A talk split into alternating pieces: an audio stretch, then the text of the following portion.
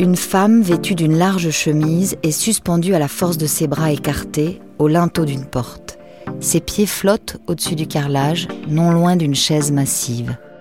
Le cliché, baigné d'une lumière éclatante, évoque la crucifixion. La photo semble conférer à la jeune femme un caractère divin, comme une révélation mystérieuse. Pourtant, les objets simples qui l'entourent ancrent la scène dans le concret. Cette femme, c'est Francesca Woodman, météore de la photographie avant sa mort à l'âge de 22 ans. Dépassant complètement la notion d'autoportrait, son travail questionne l'intimité, la féminité, le mouvement et la disparition. Elle laisse une œuvre fulgurante réalisée en moins de dix ans, marquée par l'éphémère et le transitoire, empreinte à la fois de surréalisme et de symbolisme. On ne trouve dans les écrits de Francesca que peu de son intimité, qui semble se fondre complètement avec son travail d'artiste. Ses carnets montrent sa détermination, son processus créatif continu. J'ai des idées sur le feu. Le tout, c'est de me mettre au travail avant qu'elles attachent au fond de la casserole. Vous écoutez Un autre regard. Je suis Julie Gaillet et je vais vous raconter l'histoire de Francesca Woodman.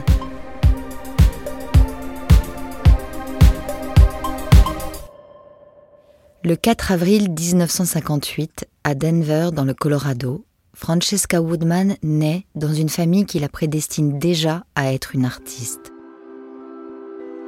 Sa mère, Betty Woodman, est considérée comme une des pionnières de la céramique contemporaine, imaginant des œuvres qui transcendent la traditionnelle opposition entre art et artisanat. Betty est très engagée dans son travail artistique et participe à des expositions d'art féministe dans les années 60. Elle déclare par exemple Le monde de la céramique a toujours été très machiste. Le père de Francesca est lui aussi céramiste, mais également photographe et peintre. Il collabore avec sa femme, peignant certaines de ses céramiques, et réalise des fresques murales en mosaïque. C'est lui qui offre son premier appareil photo à Francesca, un Yashica Reflex 6.6 avec lequel elle réalisera la plupart de ses photographies. Elle a également un frère, Charles Woodman, qui fera une carrière de musicien et de vidéaste. Les parents de Francesca sont passionnés par l'Italie, en témoigne le prénom donné à leur fille. La famille passe la plupart de ses vacances en Italie et vit même à Florence entre 1965 et 1966. C'est ainsi que Francesca suit les cours d'italien et se passionne elle aussi pour le pays et la culture. On raconte que les premiers mots prononcés par Francesca, enfant, étaient italiens. À partir de 1969, la famille Woodman passe tous les étés dans une maison qu'ils achètent à Antella, en Toscane.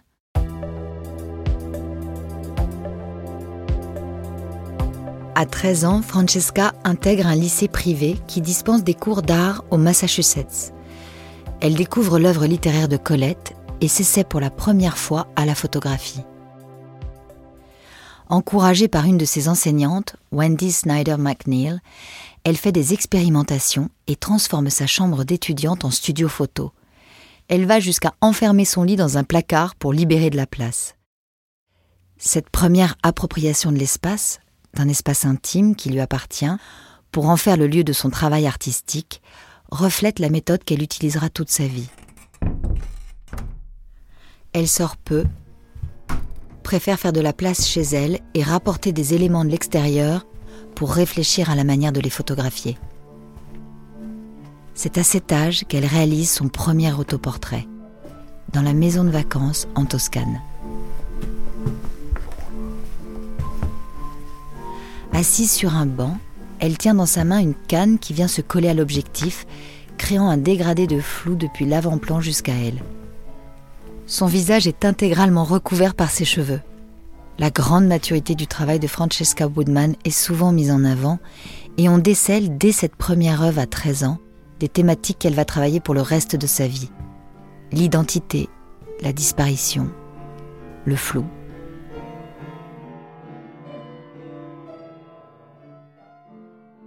Nous apprenions à parler des images d'une façon qui leur conférait de l'importance. Tout ce qui était montré était terriblement sérieux.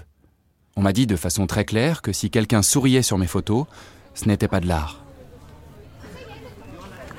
Nous sommes trois ans plus tard. Francesca intègre la Rhode Island School of Design de Providence. Le photographe américain George Lang raconte J'ai rencontré Francesca, qui était une autre étudiante en photographie, en 1976.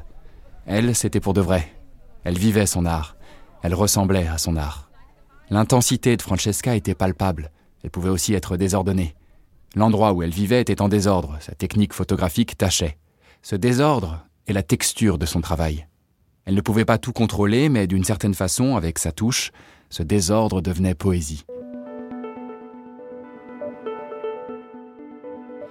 Au milieu de tous ces jeunes artistes, Francesca trouve une complice et amie fidèle, Sloane Rankin. Comme Francesca se met beaucoup en scène dans ses propres photos, elle demande parfois à Sloane de l'assister et d'appuyer sur l'obturateur à sa place. La plupart des photographes préfèrent les choses impeccablement époustées, mais il me semblait que Francesca était plus à l'aise dans ce qui était poussiéreux. Elle avait aussi une prédilection marquée pour le moisi. Entre les pâtés d'encre et les bouts de texte griffonnés, elle notait aussi ses idées au moyen de petits croquis où l'on retrouve les compositions de beaucoup de ses photographies. Lors de cette période, Francesca réalise plusieurs séries de photos. Son travail est prémédité, composé, fruit d'une réflexion et de nombreuses variations sur les thèmes qui l'occupent. Elle aime jouer avec les textures et sa chambre accueille un miroir, des oiseaux morts, des fourrures animales ou encore un bocal à poissons. Sur un cliché, elle est nue, accroupie face à un mur, recouverte par un vaste morceau de papier peint déchiré. Une autre série est réalisée avec Charlie, un modèle qui pose pour les étudiants. Cette fois-ci, Francesca s'essaie à une nouvelle méthode, la spontanéité. Sloane Rankin raconte. Il était grand et rond. Pendant des années, les élèves ont transformé cet homme tridimensionnel en une image bidimensionnelle sur le papier. Francesca était fascinée par cette métamorphose. Comme le gabarit et la simplicité désarmante de Charlie l'inquiétaient, elle m'avait demandé d'assister aux séances de photos avec lui. Comme toujours, elle a été tentée de passer de l'autre côté de l'objectif, ce qui fait que, au bout de quelques minutes, Francesca s'est retrouvée à côté de Charlie, nue, jouant avec le chat dans l'atelier, rectifiant la disposition des miroirs, tandis que je les photographiais tous les deux. La série des Charlie a été vite photographiée très spontanément, avec une grande part laissée au hasard, alors que d'habitude, Francesca travaillait lentement et posément. Elle n'a pas agi après avoir soigneusement réfléchi, en fonction de sa checklist mentale, comme elle avait coutume de le faire. Il y a d'autres photographies prises tout aussi rapidement, même si on s'en aperçoit pas, à moins de connaître les circonstances. Par exemple, celle où Francesca est devant le tombeau peint en trompe-l'œil dans une église de Ravenne. Cette prise de vue a demandé moins d'une minute. Pourquoi? Parce que c'était le temps dont elle disposait pour se déshabiller ou se rhabiller pendant que j'actionnais à nouveau l'obturateur. Malheureusement, on ne verra jamais les photos qu'elle voulait faire au Muséum d'histoire naturelle de New York. L'un des gardiens l'a mise à la porte quand il l'a trouvée en train d'enlever ses vêtements devant une des vitrines d'animaux.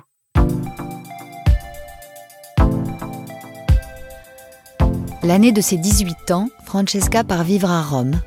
Elle y reste un an dans l'antenne délocalisée de son école au Palazzo Sensi. Il y a assez peu de cours sur place. On veut laisser du temps aux étudiants pour avancer sur leurs projets. Francesca se lance avec entrain dans son travail. Elle semble animée non plus de l'énergie exaltée d'une étudiante, mais bien de la détermination d'une artiste. On découvre dans les photos prises à Rome les thématiques et dispositifs qu'on lui connaît déjà. Les mises en scène sont réfléchies dans des lieux qui semblent abandonnés. Elle est le sujet principal de ces photos. Nue, souvent dissimulée ou floue, dans un mouvement de transformation. Elle se réapproprie et subvertit les stéréotypes de la féminité et notamment l'inscription dans l'espace clos de l'intimité. Chez elle, les intérieurs sont délabrés et comme sur le point de s'effondrer, enfermant le corps et l'absorbant presque. Son œuvre est marquée par une ambivalence, un refus en même temps qu'une envie de se construire comme objet de désir. Dans la série On Being an Angel, sans doute inspirée par les innombrables statues et fontaines romaines, elle se met en scène en figure d'ange. Son corps apparaît de manière fantomatique et contraste particulièrement avec les espaces en ruine qu'elle utilise comme décor. La peau claire et lumineuse, parfois surexposée, ressort sur le bois sombre et vermoulu. Dans un cliché, des draps flottant inexplicablement dans l'image semblent dessiner les contours des deux ailes. Francesca, floue comme une apparition éthérée, saute vers le ciel, comme pour échapper au monde sombre et froid de la pièce insalubre où est prise la photo. Suspendue en l'air, elle a l'air de défier la gravité. Sur un autre cliché, l'appareil est complètement au-dessus d'elle. On l'observe donc en plongée, le visage tourné vers l'objectif, inexpressif. Elle semble attirée vers le haut, vers nous. Son corps est baigné d'une lumière douce qui fait particulièrement ressortir le reste de l'image obscure. Le vide occupe une grande place dans l'image. La figure angélique et mystérieuse, incarnée par Francesca, semble vouloir s'échapper du monde où elle se trouve.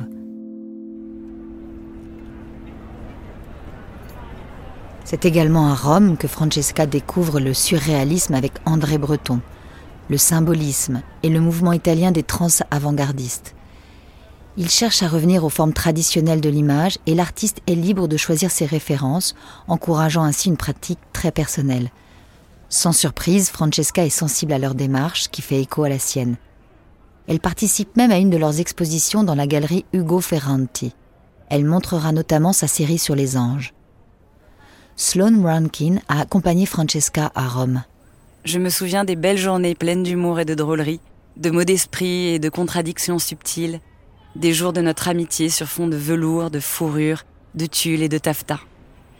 Je me souviens qu'elle savait gommer les distinctions entre l'ordinaire et le surréel, avec une redoutable exubérance.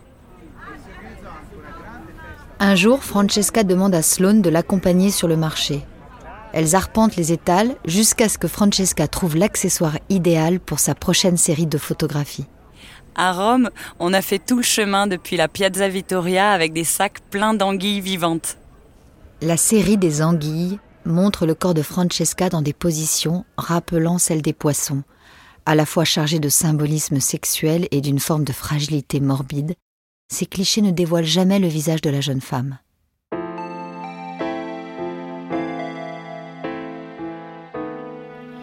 À cette même période, Francesca vit une histoire d'amour avec l'artiste Giuseppe Gallo et passe une bonne partie de son temps dans un local non chauffé au-dessus de l'atelier de celui-ci. Par un après-midi de janvier glacial, il la découvre nue et transite froid, attendant la bonne lumière pour la photographie. Une fois de plus, Francesca vit son art avec toute l'intensité dont elle est capable. Tous ceux qui la fréquentent sont marqués par son âpreté, son engagement. Elle travaille sans arrêt. Elle ne quitte jamais son appareil photo et son trépied, même lorsqu'elle rejoint ses amis pour manger un morceau dans un bar. Francesca a la réputation d'une attitude décalée, originale. Pour obtenir le droit d'organiser une exposition de ses photos dans la librairie-galerie Maldoror, elle envoie une carte postale. Au lieu de l'adresser au propriétaire de la galerie, elle s'adresse à Ducasse, leur chien. Elle demande à l'animal de convaincre ses maîtres de la laisser accrocher ses clichés. La librairie est spécialisée en littérature futuriste et dada. Les propriétaires sont séduits par la démarche. La période romaine semble être un moment effervescent et joyeux dans la vie de Francesca. Sa maîtrise de l'italien lui permet de se lier d'amitié avec des artistes locaux et d'étendre ses horizons. Il ressort des récits de son séjour une impression d'authenticité. Elle est curieuse et apprécie sincèrement le travail des autres artistes, son œuvre étant une réflexion sur l'intime, très personnelle, comme coupée du monde extérieur, elle ne considère pas ses nouveaux amis comme des concurrents. À son retour de Rome, Francesca est diplômée de la Rhode Island School of Design et s'attaque à un nouveau défi, New York.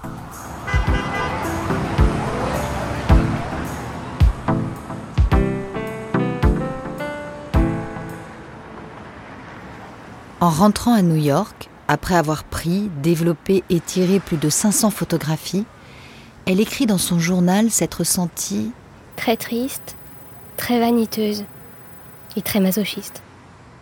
Il semble que l'anonymat dans lequel la plonge New York a été d'autant plus douloureux que son séjour à Rome lui avait donné un début de reconnaissance et de notoriété.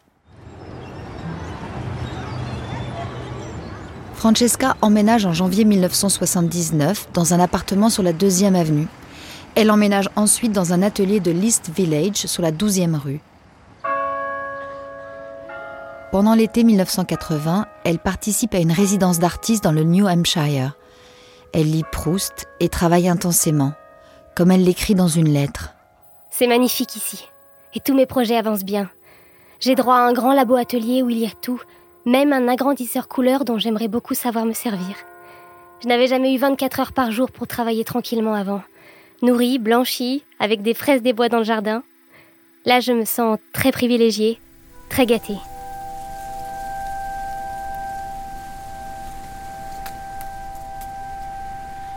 À l'automne 1980, Francesca fait une tentative de suicide. Quelques jours plus tôt, elle aurait adressé ces mots à son amie Sabina Meri.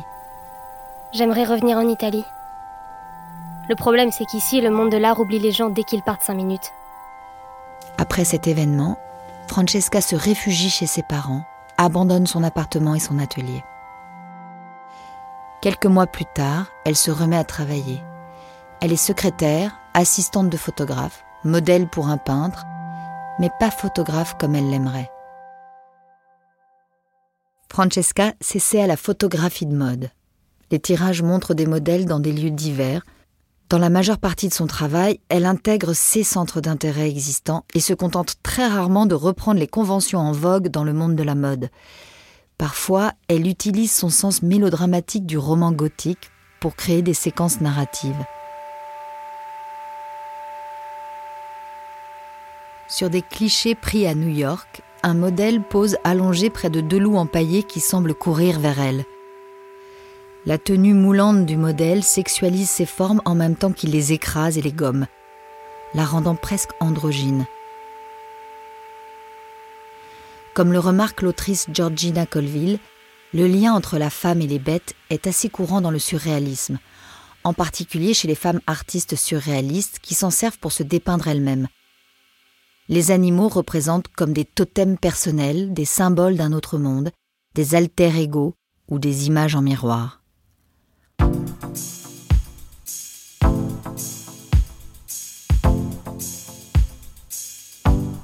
Francesca envoie son portfolio à différentes photographes de mode, dont Deborah Tuberville, qu'elle admire, mais n'obtient pas de réponse.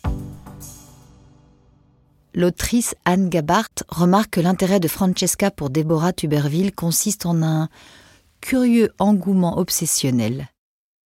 Il est vrai que l'on peut voir l'œuvre de cette dernière comme un modèle évident de Woodman. Elle a imposé une écriture singulière, empreinte de mystère et de sensualité, et s'est fait un nom au sein du marché très concurrentiel de la photographie de mode. Ses compositions floues et mélancoliques, aux couleurs passées, aux contrastes accentués, mettent en scène les mannequins dans des hangars abandonnés ou des rues désertes. Elle manipule ses négatifs en les grattant ou en les déchirant, n'hésitant pas à ajouter de la poussière pour renforcer l'impression de fragilité de ces images. Comme son aînée, Francesca aspire à développer un regard original et à diffuser son travail largement.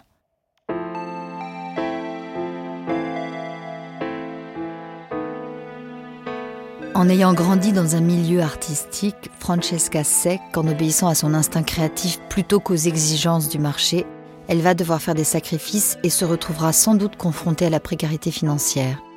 Car si dans les années 1970 la renommée des femmes artistes grandit, cela ne veut pas dire qu'elles parviennent à vivre correctement de leur art. Surtout si on compare leur situation à celle de leurs confrères masculins célèbres.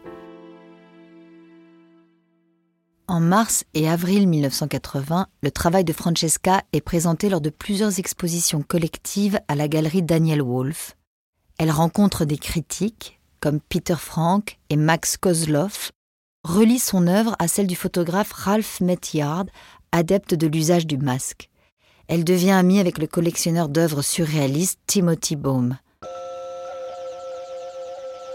Malgré ses expositions, et son invitation à la résidence d'artistes du New Hampshire, le retour aux États-Unis et particulièrement à New York la pousse à remettre en question son art et à s'interroger sur sa place dans un marché très compétitif. Francesca a 21 ans et cherche encore son identité d'artiste.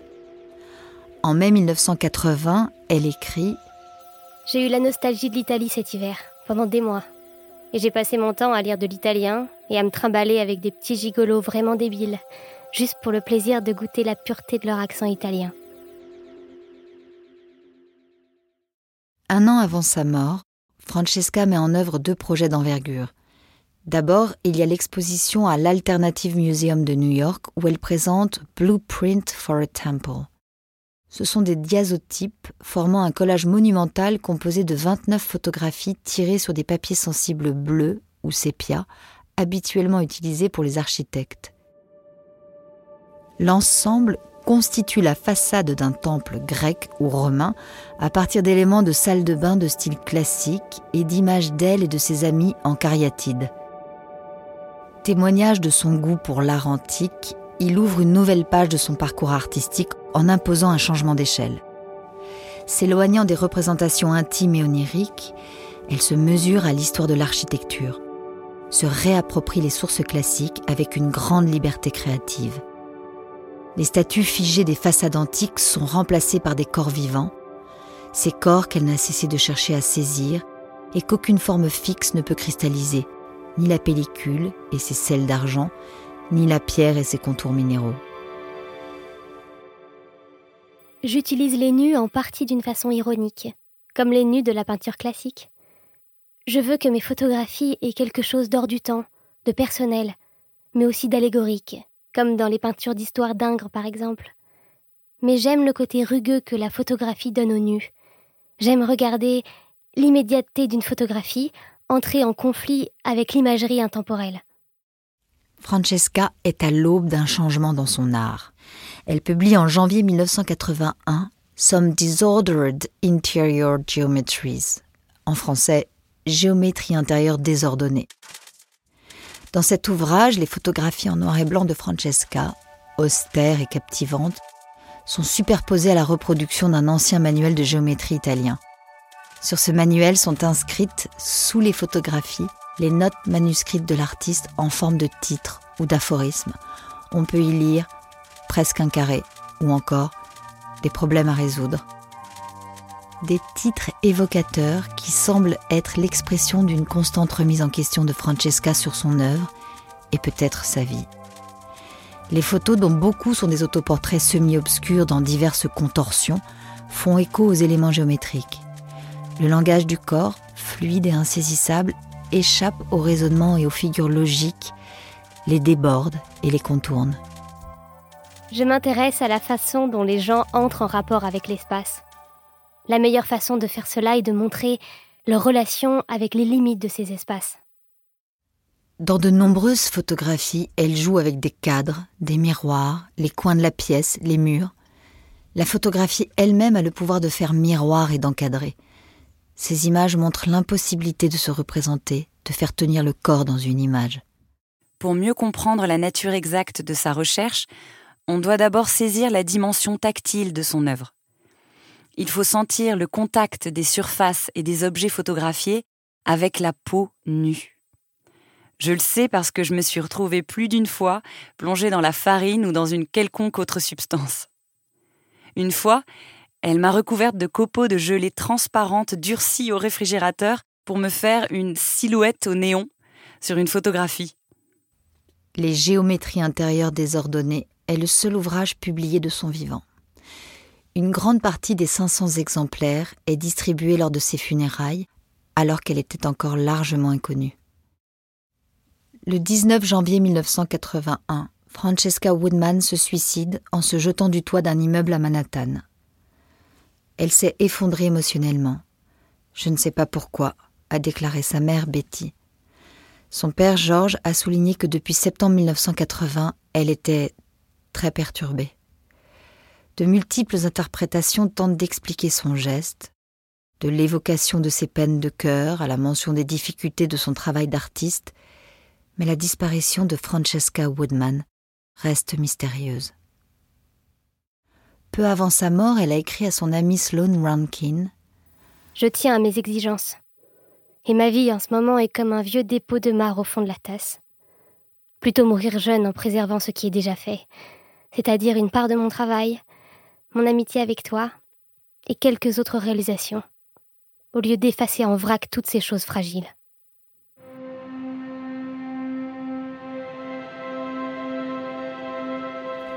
Exposée partout, citée par de nombreux artistes comme une inspiration majeure, l'œuvre de Francesca Woodman résonne en nous. Ses travaux si personnels reflètent nos propres insécurités. Ils font aussi appel à notre sens de l'humour et à la dérision. Elle, dont le dernier acte choque et sidère, semble presque nous inviter au jeu à travers ses photos. Quasiment inconnue de son vivant, Francesca Woodman appartient aujourd'hui au canon de la photographie artistique et est reconnue comme l'une des voix féminines fortes de la photo de la seconde moitié du XXe siècle. La première exposition itinérante du travail de Francesca Woodman date de 1986. Ce sont deux critiques et historiennes de l'art majeur, Rosalind Krauss et Abigail Solomon Godot, qui mettent en lumière son travail précurseur. C'est une révélation. Ses principales expositions européennes remontent ensuite aux années 1990. La Fondation Cartier et les rencontres internationales de la photographie d'Arles ont été les premiers à lui consacrer une rétrospective en France en 1998. Aujourd'hui, les œuvres de l'artiste font partie de collections de musées internationaux comme la Tate Moderne à Londres ou le Met à New York. Dans le catalogue de l'exposition On Being an Angel, ayant eu lieu à la Fondation Cartier-Bresson en 2016, Anna-Karine Palm écrit Ce qui nous touche et nous inspire dans le travail de Francesca Woodman, c'est bien plutôt la force et la richesse d'expression. Elle est euphorisante, cette force. Furieuse, insolente, ludique, sensible, rêveuse, mélancolique, rebelle, humoristique, douloureuse, investigatrice et vivante. L'artiste met en scène et raconte, elle prend sa place dans l'espace. En même temps, ces images sont comme des fragments d'histoire, qui se prolongent en dehors du tirage, au plus profond du regardeur. Ce n'est pas simple, l'investigation peut faire mal. La quête de sincérité peut se révéler douloureuse, mais c'est la seule voie possible si l'on prend sa tâche au sérieux. Francesca Woodman est née artiste. On pourrait considérer qu'elle n'a pas vraiment eu le choix. Elle donne le sentiment d'être pétrie de son œuvre, toujours en cours de création, jamais au repos. Elle laisse derrière elle plus de 800 clichés. Éternelle jeunesse figée dans le temps.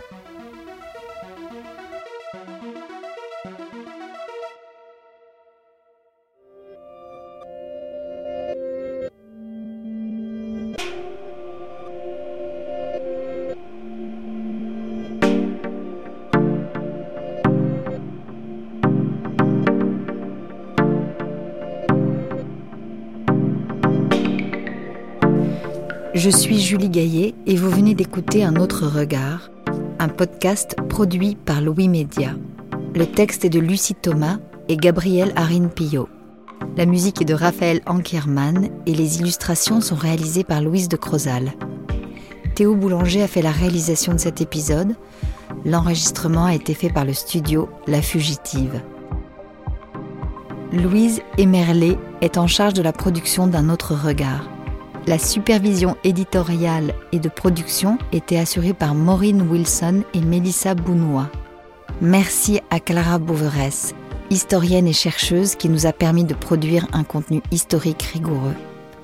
Clara Bouveresse est docteur en histoire de l'art et spécialiste de photographie et notamment l'autrice de L'histoire de l'agence Magnum aux éditions Flammarion et Femme photographe aux éditions Actes Sud. Vous pouvez retrouver les références des sources utilisées pour ce podcast sur notre site internet louismedia.com.